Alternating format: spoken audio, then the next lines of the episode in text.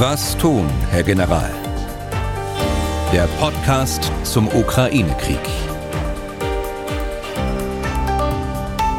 Dazu auch heute herzlich willkommen. Ich bin Tim Deisinger, Redakteur und Moderator bei MDR Aktuell in Leipzig. Fragen rund um den Ukraine-Krieg besprechen wir wie immer mit unserem Experten, dem früheren NATO-General Erhard Bühler. Tag, Herr Bühler.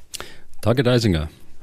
Wir nehmen uns heute mal das Thema NATO-Beitritt der Ukraine vor. Herr Bühler meint ja auch langfristig würde er das nicht sehen. Der NATO-Generalsekretär allerdings sagt, na, ich sehe was, was du nicht siehst, nämlich sehr wohl eine solche Mitgliedschaft langfristig. Es las sich diese Woche so, als sei das für ihn selbstverständlich. Dazu dann mehr weiter hinten im Podcast. Hörerfragen beantworten wir auch wieder und schauen natürlich auch auf die aktuelle Lage.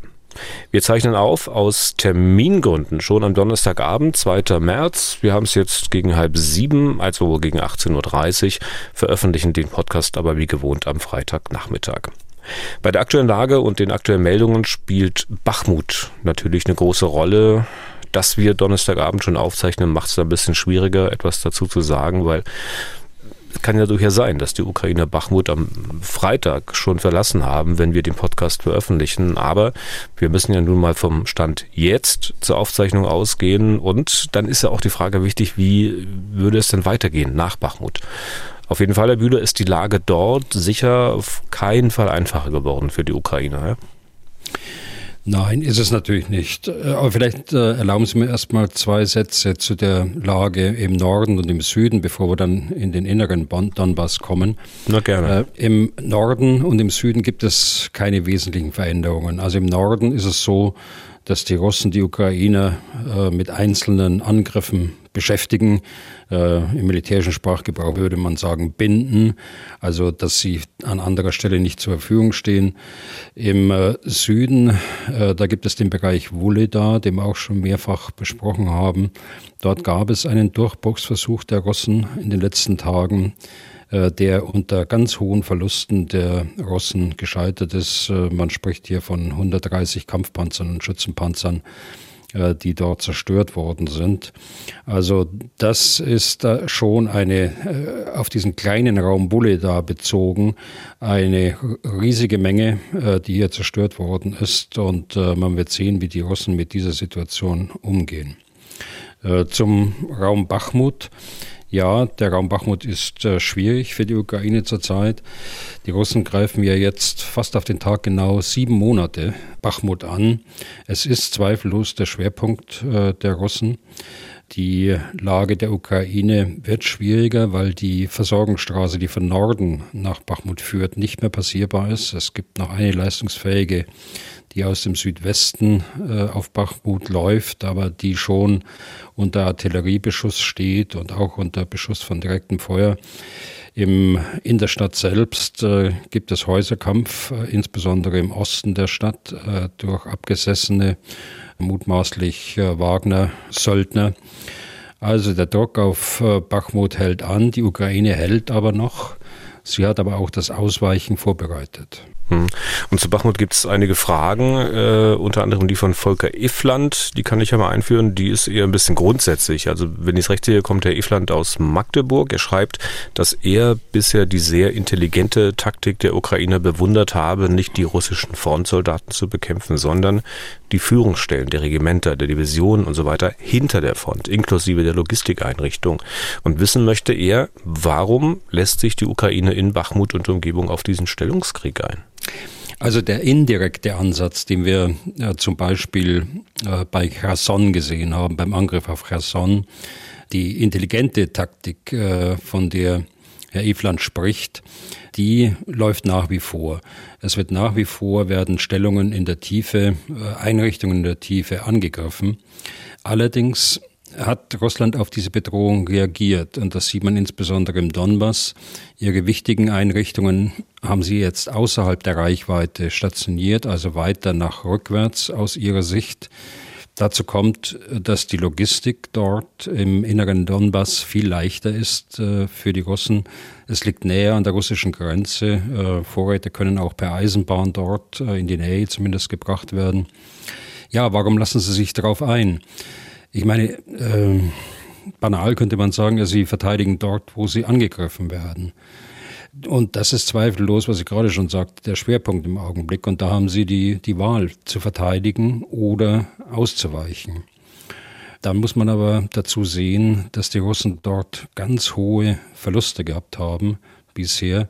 Es gibt Verlustraten, die hier äh, schon plausibel dargestellt werden von 1 zu 7. Das heißt, äh, auf einen ukrainischen Soldaten, der ausfällt wegen Verwundung oder Tod, kommen sieben Russen. Also es ist ein enormer Verschleiß äh, an Material und ein enormer Verlust von, von Personal dort. Und das ist natürlich auch ein Motiv der Ukraine möglichst viel Schaden dem Angreifer dort zuzufügen. Und auch das ist ein äh, Motiv dafür, dass sie sich hier auf diesen Krieg dort in Bachmut äh, einlassen. Und dann hat zum Beispiel auch Herr Schwarz aus Berlin Fragen zu Bachmut. Er hatte in Erinnerung, dass seit dem Sommer ja Bachmut den Experten als Eckpfeiler der ukrainischen Verteidigung galt, insbesondere halt als Verkehrsknotenpunkt, den man halten müsse. So, und nun hat er über die Monate hinweg bis heute festgestellt, dass in den Medien die Bedeutung von Bachmut immer kleiner geredet worden sei, quasi mit jedem russischen Fortschritt dort. Seine erste Frage geht in die Richtung, ist denn die Bedeutung tatsächlich kleiner geworden, weil man vielleicht ein neues Verteidigungskonzept beziehungsweise neue Verteidigungslinien hat? Also soweit ich mich jetzt erinnere, Herr Bühler, haben Sie ja nie so recht verstanden, warum die Russen zumindest so vehement und mit so riesigen Verlusten, für denen Sie auch gerade wieder gesprochen haben, gegen Bachmut anrennen. Also was also diese Stadt so wichtig für die Russen macht. Ja, vielleicht äh, zunächst aus, aus russischer Sicht. Ja, aus russischer Sicht war die Stadt äh, Bachmut schon als Verkehrsknotenpunkt äh, ein wichtiges Ziel als äh, Logistikknoten für weitere Angriffe, zu dem sehr schnell äh, Nachschub herangebracht werden kann. Aber insgesamt glaube ich, dass die äh, Bedeutung von Bachmut von Anfang an überschätzt worden ist und überhöht war.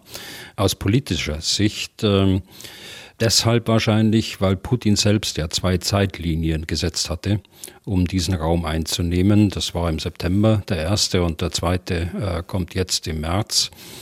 Äh, aus militärischer Sicht, äh, man hat ähm, den Raum Bachmut zunächst den Wagner-Söldnern überlassen mit äh, geringfügiger Unterstützung der russischen Armee über deren äh, Geringfügigkeit hat sich ja der, der Führer äh, der Wagner-Truppe Prigoschin äh, mehrfach auch äh, kritisch geäußert, auch öffentlich.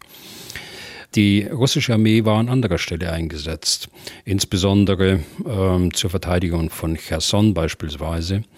Ja, und, und Sie haben äh, schon recht, dass die Bedeutung überhöht war weil es zwischen Prigoschin und der russischen Armee zu Meinungsverschiedenheiten gekommen ist. Prigoschin ist gewachsen an Bachmut zunächst mal und hat sich enormen innenpolitischen Einfluss sichern können in, in Moskau. Der schwindet im Augenblick wieder. Also sieben Monate äh, Anrennen gegen dieses äh, Bollwerk mit diesen unglaublichen äh, Verlusten ist äh, eigentlich nicht verhältnismäßig. Man hätte sich da andere Wege nach Westen suchen können, andere Lücken, wie es dann später auch gemacht worden ist, äh, vor einigen Wochen, äh, als man dann in Soledar die Lücke gefunden hat, um äh, Bachmut zunächst zu umgehen.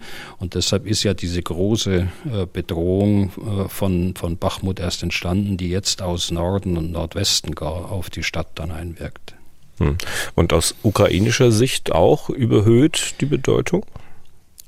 Naja, aus, ähm, aus ukrainischer Sicht ähm, ist es ja so, dass Präsident Zelensky selbst dort war, in dieser Frontstadt, was ein enormes Risiko für ihn persönlich war und dann natürlich auch für die Führung äh, der Ukraine insgesamt. Also von daher wird aber deutlich, wie hoch die Bedeutung äh, eingeschätzt worden ist. Für die Ukraine hat er schon Bedeutung. Und äh, wenn man es auch hier nochmal militärisch sieht, Eckpfeiler der Verteidigung. Das hat ja unser Hörer gerade nochmal äh, gesagt. Das habe ich ja auch äh, eingeführt hier.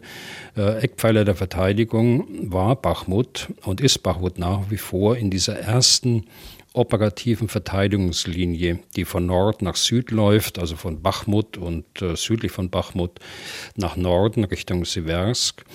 Und äh, diese Verteidigungslinie hat die Ukraine gehalten bisher. Ähm, gleich nach der Niederlage bei Lysychansk und äh, Sverodonetsk im Sommer, da können wir uns ja daran erinnern. Äh, und der, der zweite Punkt, äh, warum der Raum Bachmut so, so wichtig ist für die für die Ukrainer ist, sind die großen Verluste, gerade die ich angesprochen habe, die große Abnutzung, äh, die sich die Russen selbst zufügen mit ihren Angriffen und natürlich äh, der dritte Punkt, äh, die Bindung der russischen Kräfte, damit wiederum diese nicht in anderen Gegenden eingesetzt werden. Also von daher ist die Bedeutung von Bachmut schon da und ich glaube nicht, dass sie da kleingeredet wird im Augenblick. Ganz im Gegenteil.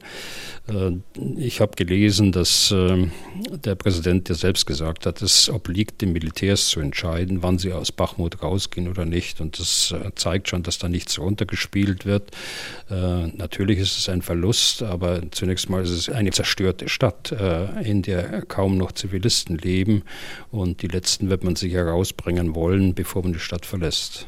Aber nun hat der Schwarze offenbar eine andere Wahrnehmung. Also der nimmt wahr, dass es zumindest in den Medien kleiner geredet wird. Äh, und hat dann noch eine zweite Frage, ob das möglicherweise so sei, um die Menschen in der Ukraine oder im Westen subtil auf den Fall von Bachmut vorzubereiten. Ähm, was sagen Sie dazu? Naja, ich meine ja, äh, bei allem Respekt vor der Frage, die ist natürlich berechtigt, aber ich meine eben, dass es nicht klein geredet wird äh, in den letzten Tagen und, und Wochen. Ganz im Gegenteil. Ich meine, mit dem Besuch von Zelensky ist es ja deutlich geworden. Und äh, vorbereitet, glaube ich, sind die Menschen der Ukraine auf so einen Fall schon seit längerem, denn äh, das dauert seit sieben Monaten an. Und äh, wenn Sie mich gefragt hätten, Herr Deisinger, äh, vor sieben Monaten, äh, wie lange das dauert in, in äh, Bachmut, hätte ich Ihnen wahrscheinlich keine Antwort gegeben. Hätte ich gesagt, ich weiß es nicht. Aber das ist zu spekulativ. Ins, Wir haben ja keine genau, Glaskugel, hätten Sie dann gesagt. Genau. genau, aber jetzt in der Retro-Perspektive kann ich zugeben, dass ich das nicht gedacht hätte, dass Sie das so lange halten. Ja. Wenn die Ukraine dann Bachmut verlassen, danach sieht es ja nun tatsächlich aus, dass das irgendwann passieren muss. Wohin ziehen die sich dann zurück? Äh, beziehungsweise was wird dann so die nächste Linie sein? Wie viel weiter im Westen liegt das? Ach so, ja, das hatte Herr Schwarz ja auch äh, noch in, in, einem Teil der Frage angesprochen. Äh, die äh, nächste stark ausgebaute Stellung liegt etwa auf der Linie äh, Kramatorsk und äh, Sloviansk, auch eine Linie, die von äh, Nord nach Süd läuft. Ähm, das ist eine, äh, sind zwei Großstädte, äh, also äh, sehr stark bebautes Gebiet und dort unmittelbar ostwärts davon, da liegt die stark ausgebaute Stellung, die seit Beginn des Krieges und vermutlich schon vorher in Teilen ausgebaut war. Ähm, das, die liegt etwa 20 bis 30 Kilometer äh, weiter nach Westen. Das ähm, Gelände von Bachmut aus nach Westen gesehen ist weitgehend offen, soweit man das jetzt da vom äh, Kartenbild und äh, vom, vom Google Maps sich anschauen kann. Es ist kaum besiedelt. Aber zwischen Bachmut und Kramatorsk gibt es eine Vielzahl von Stellungen. Da gibt es auch äh, Bilder im, äh, im Internet, Satellitenbilder, die das zeigen. Äh, eine Vielzahl von Sperren, die in Verbindung mit Minenfeldern, mit Minensperren angelegt worden sind, sodass sie ein schnelles Vorstoßen von gepanzerten Verbänden verhindern sollen. Das heißt, ein freier Weg nach Slowiansk oder Kramatorsk kam die Russen auf keinen Fall. Nein, das glaube ich nicht. Äh, äh, dazu ist das zu stark äh, ausgebaut. Äh, nach einem Erfolg ähm, müssen die Russen auch umgliedern. Und das wird Zeit kosten. Sie brauchen dann andere Truppen als die, die sie jetzt eingesetzt haben in Bachmut. Äh, die sind erstens abgekämpft und zweitens von der Zusammensetzung her nicht geeignet, dann in dieses freie, offene Gelände dann weiter anzugreifen. Es sind ja überwiegend äh, infanteristische Truppenteile, die dort eingesetzt sind, Wagner-Truppenteile, die auch nicht über schweres Gerät verfügen.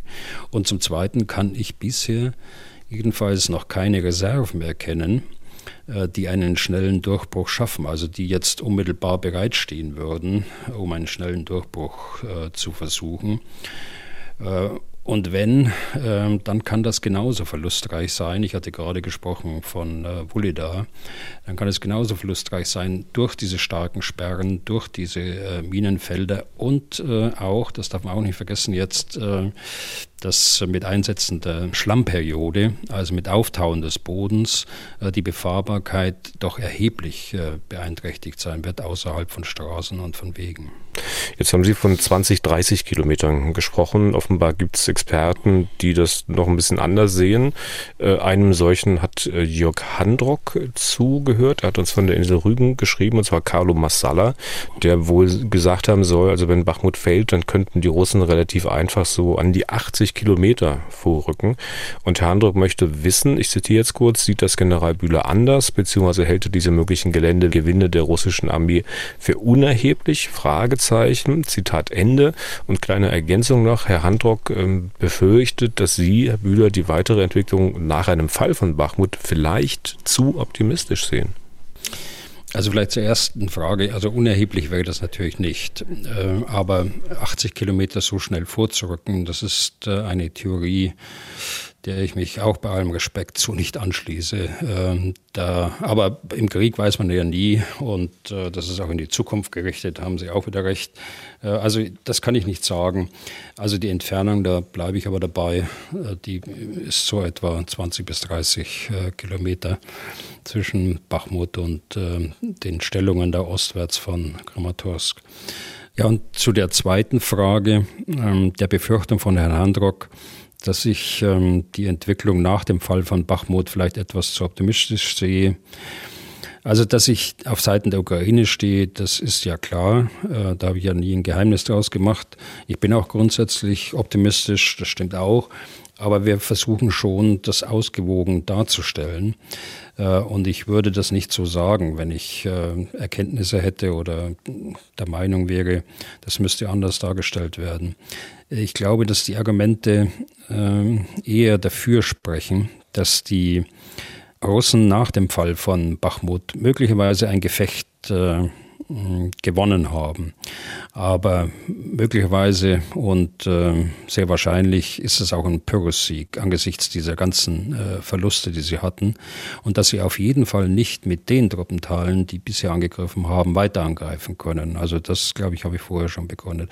Also ich sehe das nicht zu optimistisch. Okay, dann weitere Ereignisse. Es gibt jetzt, die Meldungen sind zu dem Zeitpunkt, da wir aufzeichnen, noch relativ frisch, dass es wohl Gefechte ähm, gegeben hat in Bryansk oder bei Bryansk, das ist glaube ich so 80, 100 Kilometer äh, nordöstlich äh, von der ukrainischen Grenze weg. Ähm, was wissen Sie dazu genau, Herr Bühler? Also da weiß ich auch noch nichts genaueres, als Sie auch wissen. Ähm, es hat eine Schießerei dort gegeben. Und man hört aus Moskau jetzt äh, die Meldung, dass für morgen der Sicherheitsrat äh, einberufen worden ist. Also man wirft der Ukraine vor, dass, dort äh, Ukrainer über die Grenze gekommen sind, äh, Geiseln gar genommen haben. Äh, eine Meldung, die dann hinterher doch wieder nicht äh, sich als richtig herausgestellt hat. Also es, da gibt es noch sehr viel Nebel darum. Ich äh, würde das so einordnen äh, wie der jüngste Zwischenfall dort äh, in Belarus, als die Maschine, die Aufklärungsmaschine dort attackiert worden ist. Wir sprachen im letzten Podcast darüber, die A50. Und hier haben sich mittlerweile Partisanen auch verantwortlich erklärt für diesen Anschlag auf dieses Flugzeug. Und wir wissen, äh, dass es auch in äh, Russland Widerstandsgruppen gibt. Ähm, auch die äh, könnten es gewesen sein, aber es ist auch nicht auszuschließen, dass ukrainische Partisanen die Grenze überquert haben und irgendein Ziel dort attackiert haben. Welches das Ziel ist oder das Ziel war, das wissen wir allerdings noch nicht. Auf jeden Fall ist es so, dass aus Kiew ähm, es sofort dementiert worden ist, dass dort Ukrainer die Grenze überschritten haben oder dass da die Ukraine irgendwie dahinter steht. Wir werden äh, morgen sehen, glaube ich, und äh, die nächsten Tage was dort im Einzelnen passiert ist. Ja. Was man, glaube ich, aus Kiew nicht dementiert hat, äh, ist, dass es Drohnenangriffe auf russische Infrastruktur gegeben hat, also in russischem Kernland. In der Nähe von Krasnodar zum Beispiel, da hat man wohl eine Ölanlage von Rosneft getroffen. Also das ist äh, interessant. Äh, die Ukrainer haben überhaupt noch nichts gesagt dazu, äh, ja. wie bei vergleichbaren Vorgängen bisher. Ähm, ja, es hat eine, eine Serie von Drohnenangriffen gegeben oder Einsätzen, will ich es eher mal nennen, weil wir noch nicht wissen, ob es ein Angriff war oder einfach nur eine Aufklärungsdrohne. Ähm, sie waren über Russland äh, in verschiedenen Regionen, äh, Belgorod, also relativ äh, nahe an der Ukraine, Bryansk auch, aber dann Krasnodar, schon jenseits der Krim und dann auch im Raum Moskau. Und ein weiterer Raum ist genannt worden, Adigea, spreche ich das jetzt mal aus. In diesem Raum sind Drohnen äh, gesichtet worden, abgeschossen worden. Dazu gibt es äh, zehn Drohnenangriffe gegen die Krim. Äh, davon, so sagt der Gouverneur dort, äh, der Russen, äh, sind zehn Drohnen abgeschossen worden. Das hat sich jetzt alles in den letzten zwei Tagen dort ereignet. Einzelheiten wissen wir noch nicht, aber auch da wird noch mehr kommen. Hm. Was äh, für, für Bild ergibt sich da für Sie jetzt so ansatzweise zumindest im Kopf? Also hat man da einfach mal Drohnen auf den Weg geschickt, weil man die gerade hatte? Oder ist das dann doch ein bisschen größer angelegt und wir werden möglicherweise in der nächsten Zeit noch mehr davon sehen? Also mit dem Ziel angelegt, eben russische Infrastruktur im russischen Kernland zu treffen, dass man quasi mit gleicher Münze zurückzahlt, wenn auch nicht mit so vielen wie die Russen. Ja. Also es sieht schon so aus, dass es ein geplanter und koordinierter Einsatz war. Das ist nicht äh, zufällig und so nach dem Motto, mal sehen, was man hat und das schießt man mal. Das nicht. Aber es ist nicht gesichert, ob das Angriffe sind. Insofern äh, mit gleicher Münze zurückzahlen, ähm, das äh, wird sich erst herausstellen und ich glaube das auch nicht. Warum glaube ich das nicht? Die Ukraine hält sich bisher grundsätzlich an das Völkerrecht und äh, da schließe ich aus, äh, dass sie mit solchen äh, Einsätzen oder Angriffen mit gleicher Münze zurückzahlen, äh, diese, diese systematisch angelegten Angriffe auf die Infrastruktur der Ukraine brutal gegen die äh, Zivilbevölkerung gerichtet. Äh, das äh, sieht alles aus wie Kriegsverbrechen. Das machen die Ukrainer nicht. Aber ein koordinierter Einsatz von Drohnen äh, war es zweifellos. Was ist der Unterschied bei Ihnen zwischen Angriff und Einsatz? Naja, Angriff äh, ist, äh, wenn die Drohne Explosivstoffe trägt, wenn sie also ein, eine Ladung an Bord hat, äh, die schädigen kann. Wenn eine Drohne aber äh, nur äh, fliegt, dann wird sie eingesetzt, also wenn sie zu Aufklärungszwecken dient. Und diese Drohnen äh, selbst sind nach dem, was die Russen selbst sagen, äh, von einem Typ, äh, die es eigentlich nur als Aufklärungsdrohne gibt. Das sind Drohnen äh, aus ukrainischer Fertigung, die sie eigentlich schon seit Kriegsbeginn eingesetzt haben.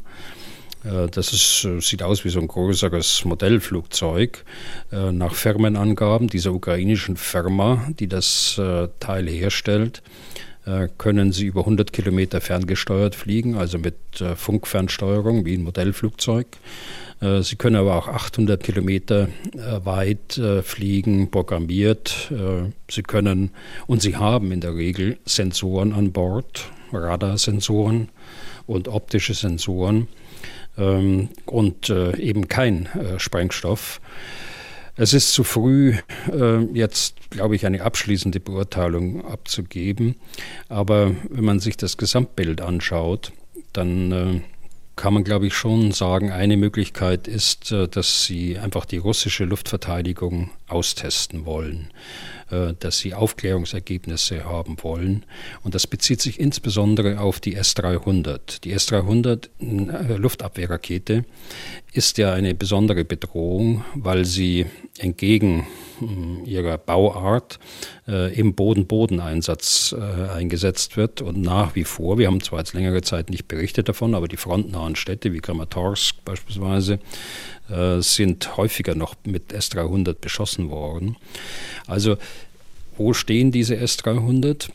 Und ähm, austesten bedeutet natürlich dann auch äh, den Hinweis an die Russen, wir können über eure äh, Luftabwehrgürtel fliegen, weil sie nicht äh, einsatzbereit sind, weil sie für andere Zwecke äh, da sind. Das bedeutet für die Russen natürlich, dass sie diese S-300 künftig wieder für ihre Hauptaufgabe einsetzen müssen, äh, nämlich gegen Drohnen, äh, die von der Ukraine kommen. Also das äh, kann ein Zeichen sein. Und den dritten äh, Punkt, äh, auf den laufen Sie jetzt gerade hinaus, glaube ich, so ein bisschen. Das kann natürlich auch sein, dass man so eine Sensorik ausbaut, dass man den, den Radarsensor ausbaut, den optischen, also die Kamera ausbaut und äh, da ein paar Kilo Sprengstoff äh, mit reinsetzt und sie dann als Kamikaze-Drohne einsetzt. Mhm. Und das, das würde ich dann als Angriff verstehen. Ich habe trotzdem noch ein bisschen Unklarheiten im Kopf, wenn Sie sagen Aufklärung und das wäre ein Einsatz, möglicherweise, zumindest gehen Sie davon aus, würden Sie 10, 15 Drohnen auf einmal losschicken, um Aufklärung zu machen? Es kommt darauf an, was ich wissen will. Also wenn ich, wenn ich weiß, wie die Luftverteidigung äh, dort aufgestellt ist, äh, wenn ich weiß, dass aus der Luftverteidigung ähm, Raketen auf meine eigenen Städte äh, geschossen werden, äh, dann macht das schon Sinn. Äh, allerdings äh, spricht für so ein ganzes Rudel, das da losgeschickt äh, wird, auch eher diese Signalwirkung, von der ich gerade sprach. Und die Signalwirkung, die dann dazu führen könnte, dass man sich auf die eigene Rolle der S-300 besinnen muss auf russischer Seite und diese Raketen dann eben nicht mehr zur Verfügung stehen, um auf die ukrainischen Städte abgeschossen zu werden. Hm. Okay. Dann noch eine Meldung. Und zwar, die Regierung hat wieder mal Waffen bestellt. Panzer in riesigen Stückzahlen, genauer gesagt Schützenpanzer. Und weil die Regierung so viel bestellt hat, kann es ja nicht wirklich die bundesdeutsche sein. Wissen wir ja, dieses Wort scheint es im Berliner Sprachgebrauch ja äh, so nicht zu geben, äh, Bestellung. Es ist Polen, das so viele Schützenpanzer bestellt hat und um damit auch gleich die Frage von Frank Henken, Johann, zu beantworten. Nein, das sind nicht die 1000 Panzer, über die wir vor Wochen schon geredet haben. Damals waren es Kampfpanzer, die man ja unter anderem bei den Südkoreanern geordert hat. Jetzt sind es Schützenpanzer. Herr Bühler, wir hatten beim letzten Mal schon festgestellt, dass Deutschland mitnichten irgendwelche neuen Panzer bestellt hat bislang, obwohl das vielleicht langsam mal nötig wäre. Sie haben diese Langsamkeit bedauert. Wieso geht eigentlich bei den Polen, was die Deutschen nicht hinkriegen?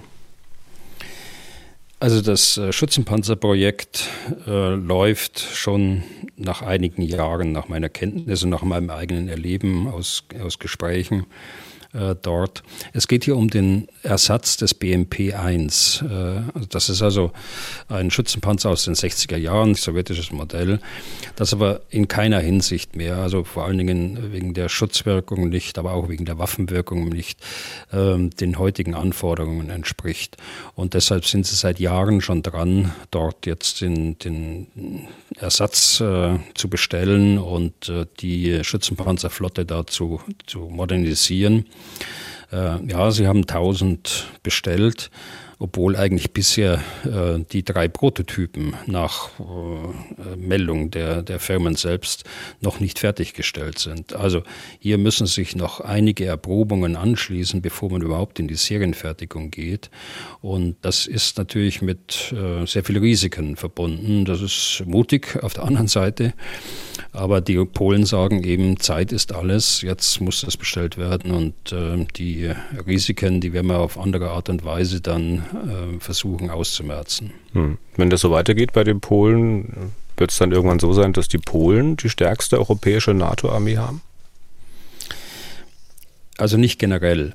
Äh, also Sie verstehen ja jetzt auch Armee als die Streitkräfte insgesamt, also einschließlich der Marine und, und der Luftwaffe. Das ist manchmal so ein äh, Sprachproblem auch. Äh, bei der Übersetzung aus dem Englischen ins Deutsche wird aus der Army was das Heer bedeutet, äh, gerne Armee, äh, aber Armee, unter Armee verstehen wir im deutschen Sprachgebrauch eben äh, die Gesamtstreitkräfte. Und wenn wir die Gesamtstreitkräfte anschauen, dann sind die Landstreitkräfte die größten, das ist in jeder Armee so, aber die Marine und auch die Luftwaffe, äh, die Marine noch eher, die sind doch noch in einem sehr beklagenswerten Zustand. Und äh, auch die äh, Panzergrenadiere mit ihren äh, BMP-1 äh, sind in einem beklagenswerten Zustand, wenn man andere, zum Beispiel die der Bundeswehr, sich ansieht. Also wenn Sie das Modernisierungsprogramm durchziehen, dann ist es richtig, dass sie äh, eine der stärksten Landstreitkräfte in der, in der NATO in Europa haben werden. Aber das ist ja auch nur zu verständlich, äh, denn sie sind ja äh, nun vorne äh, im Osten. Sie sind ja quasi ein Frontstaat. Und äh, das, was äh, die äh, alte Bundesrepublik Deutschland ja eben auch war, und da war das Heer ja auch äh, eins der größten oder wenn nicht gar das größte Heer äh, neben der US Army. Und was denken Sie, welche Wirkung dieses Beispiel dann auf Deutschland hat? Äh, wird man sich sagen, na gut, jetzt müssen wir mal langsam in die Pötte kommen, kann ja nicht sein, dass uns die Polen abhängen. Oder hat es halt wegen des Nicht-Frontstaates vielleicht einen gegenteiligen Effekt, weil man sich äh, zumindest im Unterbewusstsein sagt, naja, wenn die Polen so viel kaufen, dann hm, brauchen wir nicht. Wenn da mal jemand aus dem Osten käme, dann müsste der erstmal an den Polen vorbei. Also ich hoffe da, um Ihren Satz aufzugreifen, ich hoffe da, dass wir schnell in die Pötte kommen. Äh, und das traue ich dem jetzigen Verteidigungsminister zu. Ähm, da hat er sich ja entsprechend auch eingelassen. Und an dem Ergebnis äh, werden wir ihn äh, messen müssen nach ein paar Monaten Amtszeit, nicht nach ein paar Tagen, aber nach einiger Zeit. Und dann werden wir sehen.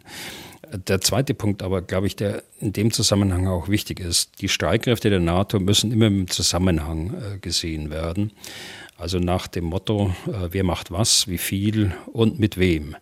Äh, es kann nicht sein, dass jeder seine eigenen Streitkräfte definiert, sonst bräuchten wir kein Bündnis. Wir haben diesen Ansatz ähm, seit 2015, äh, dann aber insbesondere im 16, 17 vorangetrieben in der NATO, so dass wir zunächst mal definieren, was braucht die NATO insgesamt. Äh, ein zweiter Schritt, äh, was übernimmt jeder an NATO-Zielen. Das sind auch die NATO-Ziele, die man häufig in der, in der Öffentlichkeit hört. Und die sind dann zu verwirklichen. Und nur dann gibt es ein kohärentes Ganzes. Nur dann kann man sicherstellen,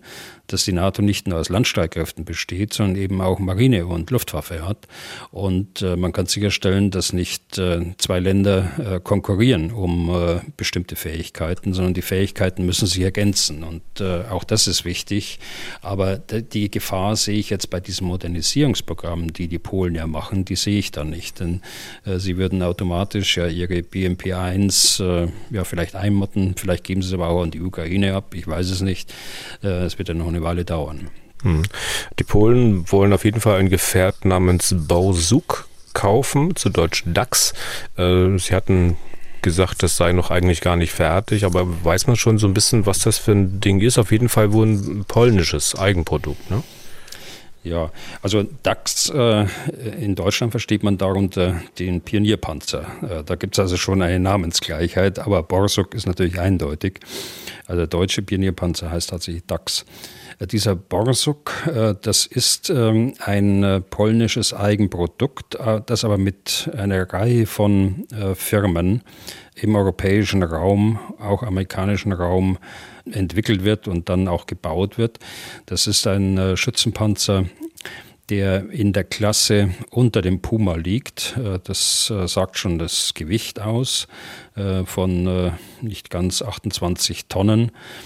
Die hat aber eine leistungsfähige Kanone, 30 Millimeter, hat die gleichen Panzerabwehrraketen Rakete wie der, wie der Puma hat.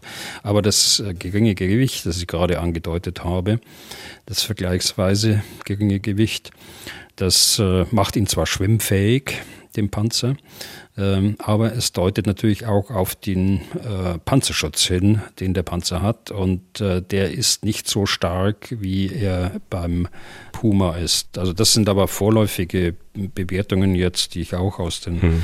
Firmenbeschreibungen gezogen habe. Äh, da muss, wird man erst sehen, wie die Erprobungen dann auch tatsächlich laufen. Ja, aber von Kooperation äh, mit dem deutschen Nachbar scheinen die Polen ja auch beim Waffengeräten nicht so viel zu halten. Also die Kampfpanzer, die sie bestellt haben, sind aus Südkorea beziehungsweise aus den USA. Äh, Abrams bekommen sie ja auch. Dann hatten sie gesagt, bei dem Schützenpanzer, dann äh, arbeiten sie auch mit anderen äh, Firmen zusammen, die halt nicht in Deutschland sitzen. Ähm, offenbar ist die deutsche Rüstungsindustrie für die Polen nicht so interessant. Also es hat schon viel Kooperation, viel Gespräche mit den Polen gegeben. Einmal auf der Ministeriumsseite, das habe ich selbst erlebt, äh, dann aber auch auf der Industrieseite. Es ist allerdings ein bisschen schwieriger geworden, seit die Polen da ihre neue Regierung mit der Peace-Partei haben. Ähm, das war spürbar, jedenfalls für mich, äh, dass sich da die Lage dreht.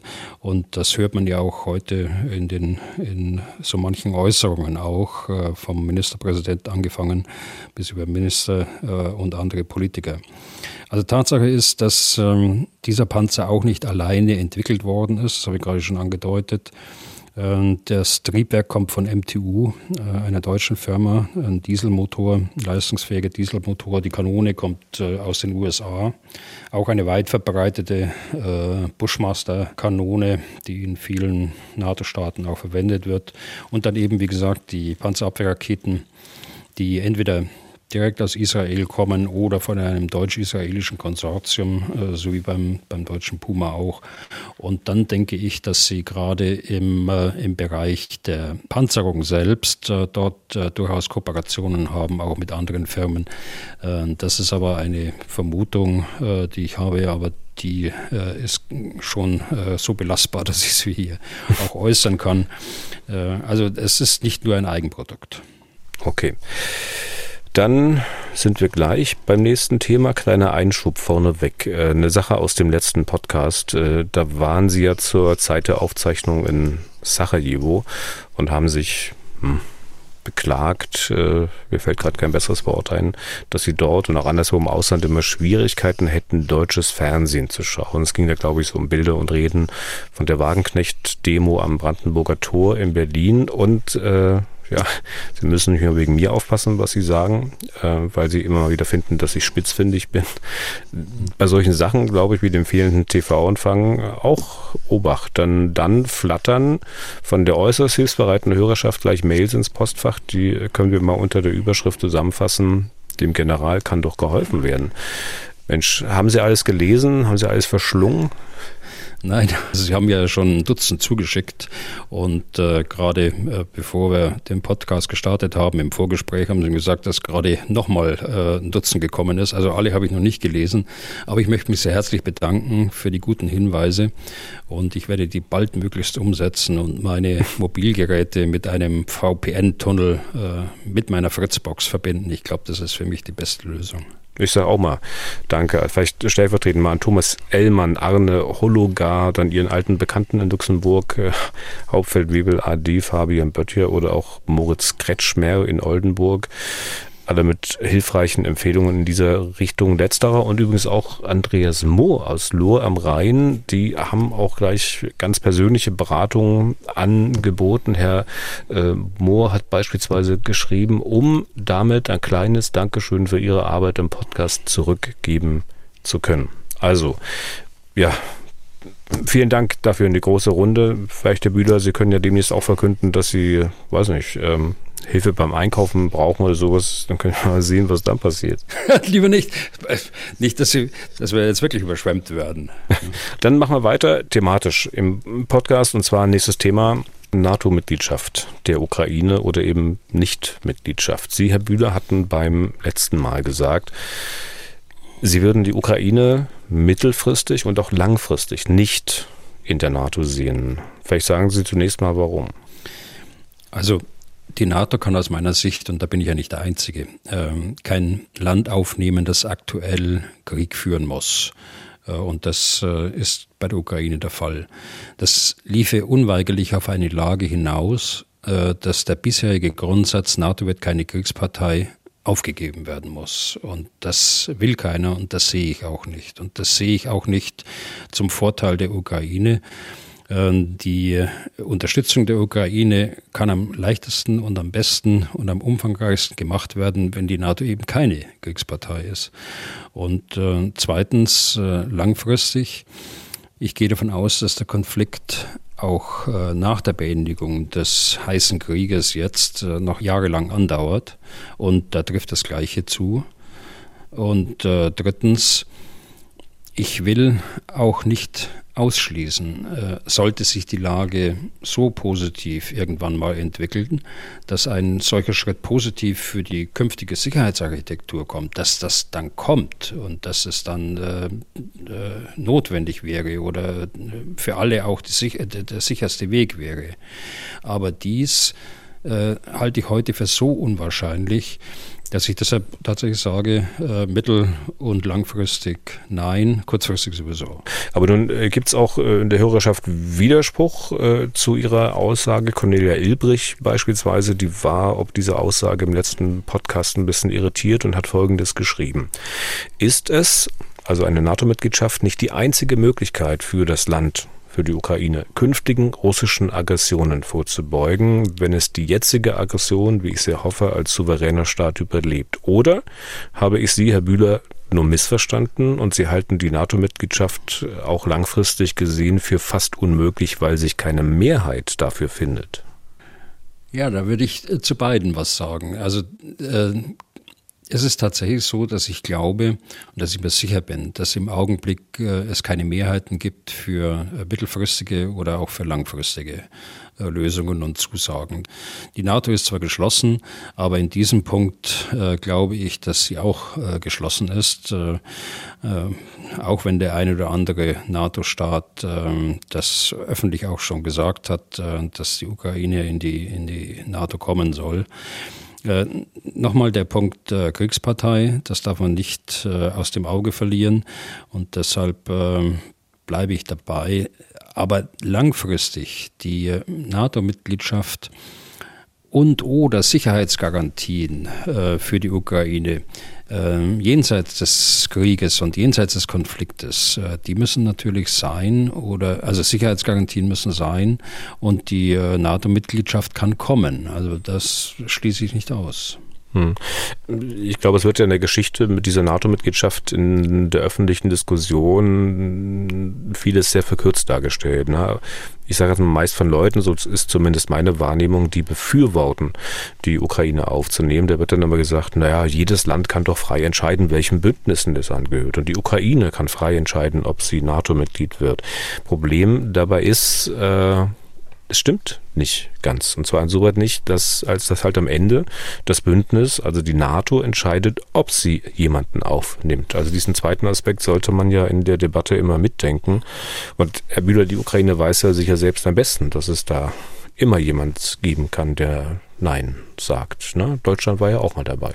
Ja, also diesen Satz, den Sie gerade zitiert haben, jedes Land kann frei entscheiden, welches Bündnis es angehört. Äh, der ist richtig und der äh, stammt aus der Charta von Paris.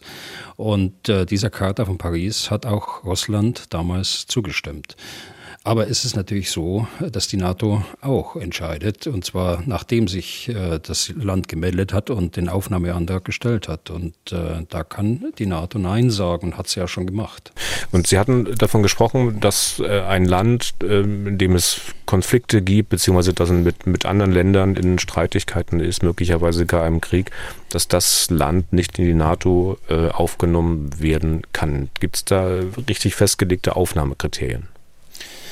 Naja, gut, es gibt Beschlüsse, äh, die, ähm, äh, die können aber geändert werden. Wissen, es ist ja nichts in Stein gemeißelt. Aber das ist das grundlegende Verständnis, äh, das die NATO hat. Und ich denke, dass sie dabei bleibt und daraus nichts ändert.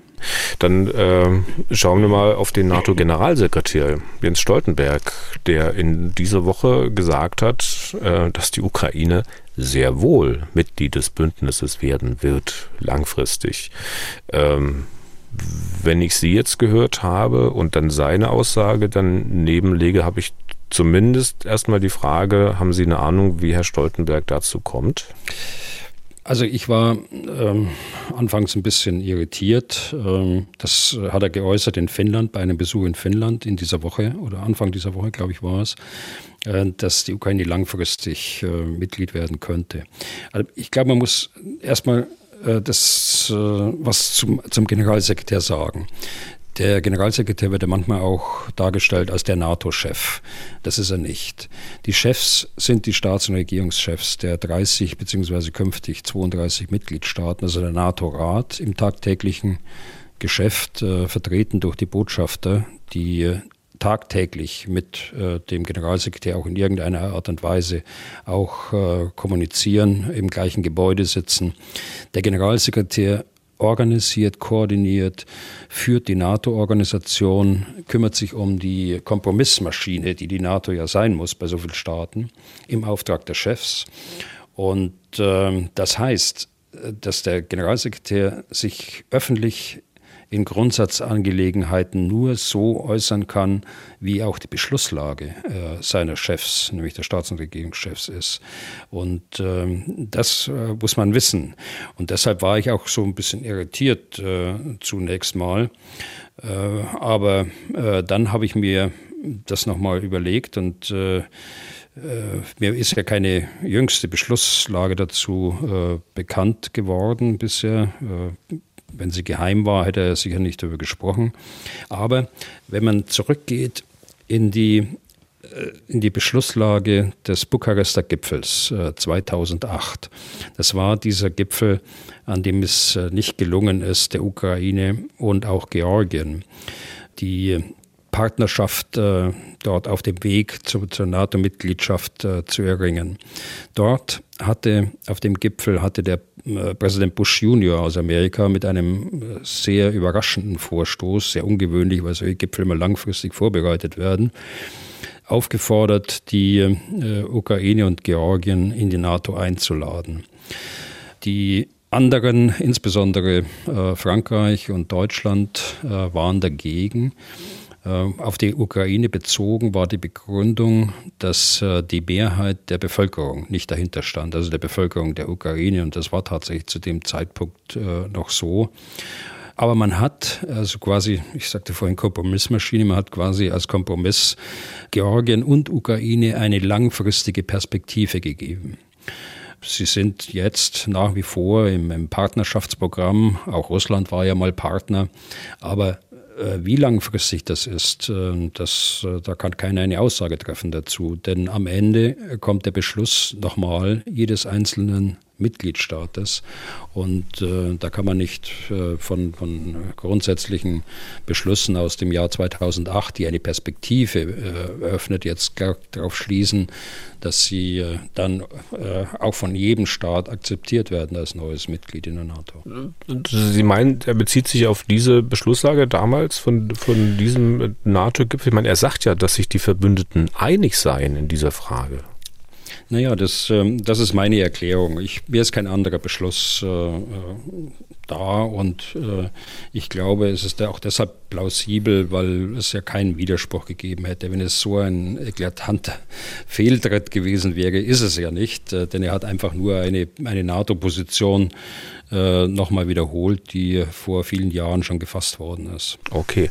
Ähm, dann ist noch die Frage, warum sagt er das eigentlich jetzt? Also ich meine, es schwebt doch hm, über eine irgendwann mal möglichen Einigung zwischen Russland und der Ukraine auch genau diese Frage der NATO-Mitgliedschaft. Eine Nichtmitgliedschaft könnte ja, könnte mal ein Eckpfeiler eines Friedens zwischen Russland und der Ukraine sein. Aber Stoltenberg sieht das offenbar nicht so oder er will es nicht sehen. Also ich kann mir gut vorstellen, dass jemand, der ohnehin schon skeptisch in Bezug auf die NATO ist, jetzt sagt, na, siehst du, das ist doch der beste Beweis, dass die NATO keinen Frieden will. Insoweit äh, würde Stoltenberger damit nicht versuchen, das Feuer auszutreten. Ganz im Gegenteil, er würde eher einen Blasebalg nehmen. Ich weiß, Sie haben hier im Podcast auch schon mal gesagt, dass es ein sehr besonderer Mann ist und so weiter und so fort. Wie sehen Sie diese Äußerung unter diesem Blickwinkel? Also das ist auch so. Der ist ein sehr besonderer Mann äh, und ich glaube, dass er die NATO-Organisation in den letzten Jahren mit äh, sehr ruhiger Hand durch die vielen Herausforderungen geführt hat und der ist nie auffällig geworden mit irgendwelchen äh, Äußerungen, die grenzwertig waren oder die nicht Beschlusslagen äh, entsprochen haben. Das hat er nie. Er hat äh, mutmaßlich jetzt natürlich äh, die Beschlusslage referiert.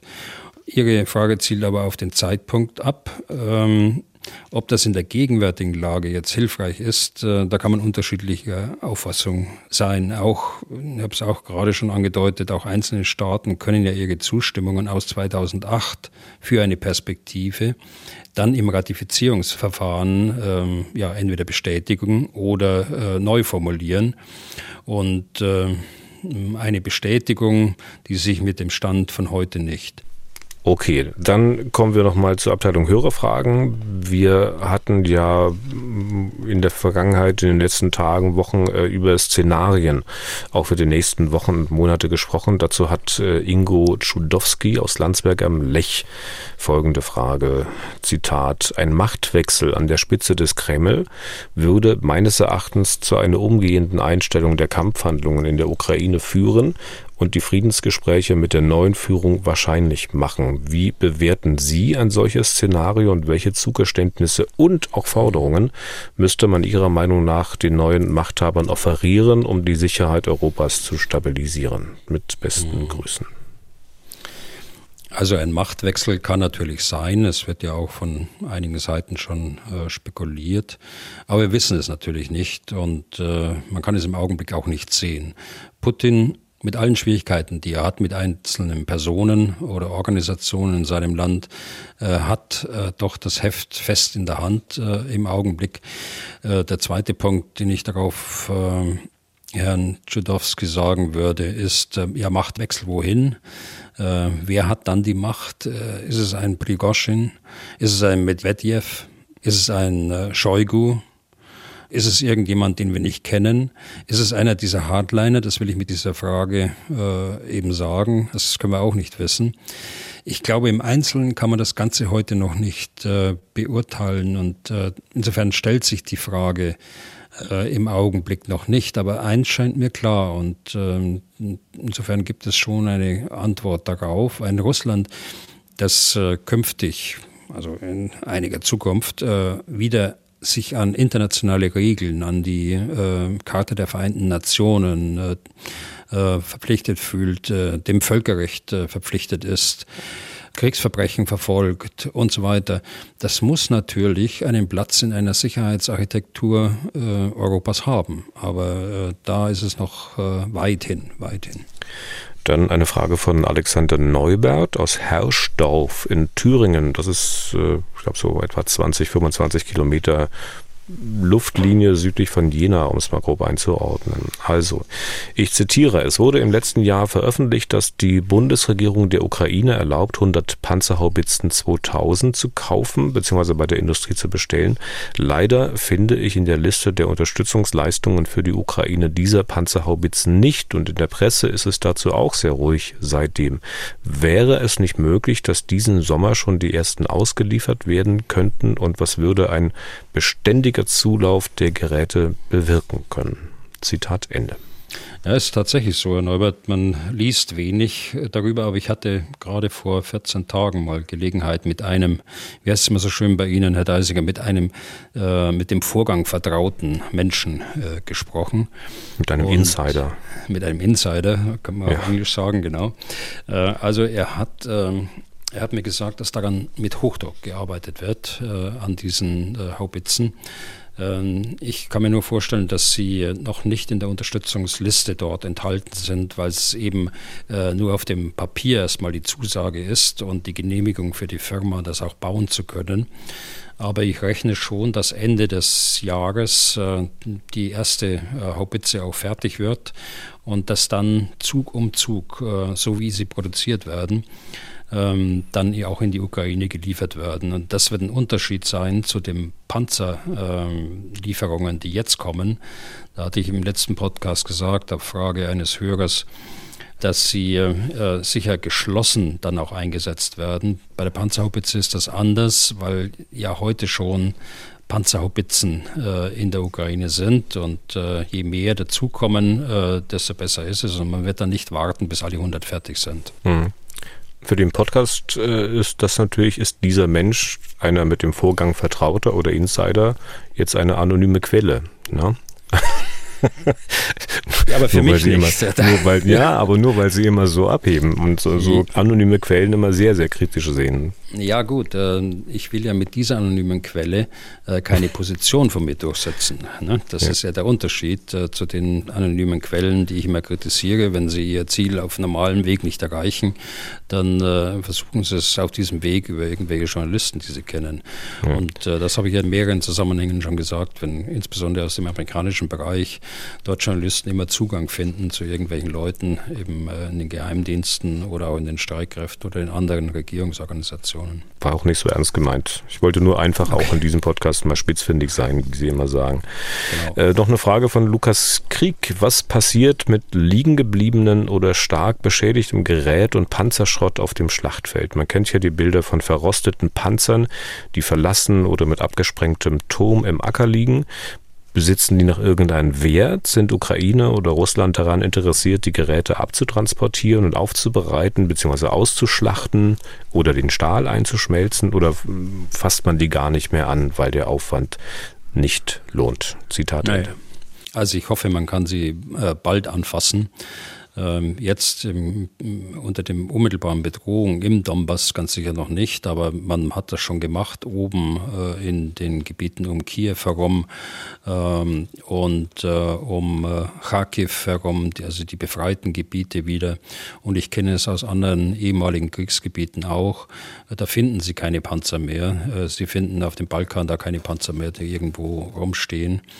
Der Wert der Panzer ist äh, auch wenn sie zerschossen sind, eben der Materialwert, den Sie gerade angesprochen haben, insbesondere äh, die Panzerung, der Stahl an sich. Äh, Stahl ist ein Produkt, äh, das äh, äh, nicht einfach aufzutreiben ist. Es dauert lange, bis man, mir hat mal ein, ein Mann aus der Industrie gesagt, dass man etwa zwei Jahre braucht von der Bestellung bis zur Lieferung des entsprechenden Panzerstahls. Also daran können Sie sehen, dass die die äh, Firmen auch interessiert äh, sind, dieses äh, Schrottgerät dann wieder zurückzunehmen. Das hat schon seinen Wert. Mhm. Und das ist gut für die Menschen dort. Und zum Schluss äh, will ich nochmal aus einer längeren Mail was vorlesen von Jürgen K.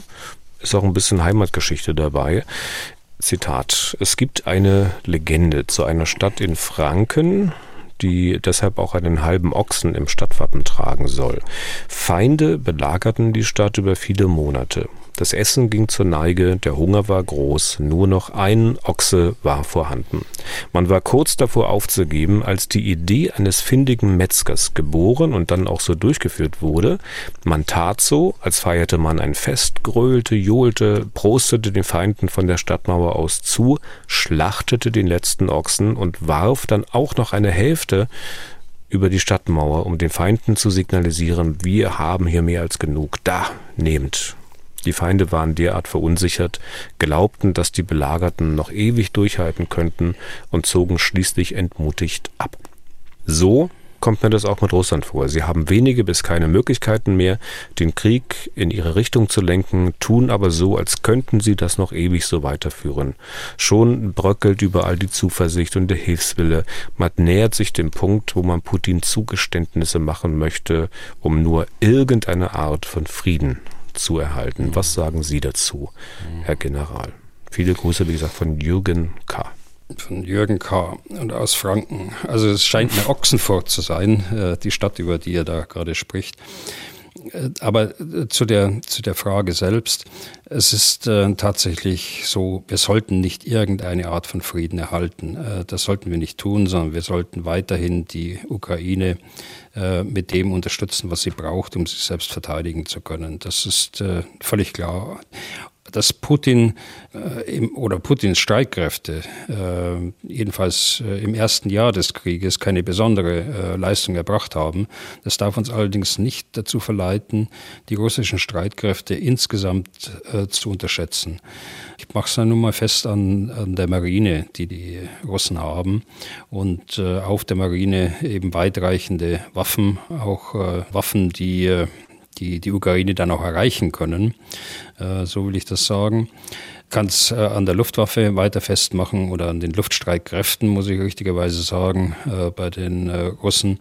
Auch hier ist ja nur ein geringerer Teil eingesetzt in der Ukraine.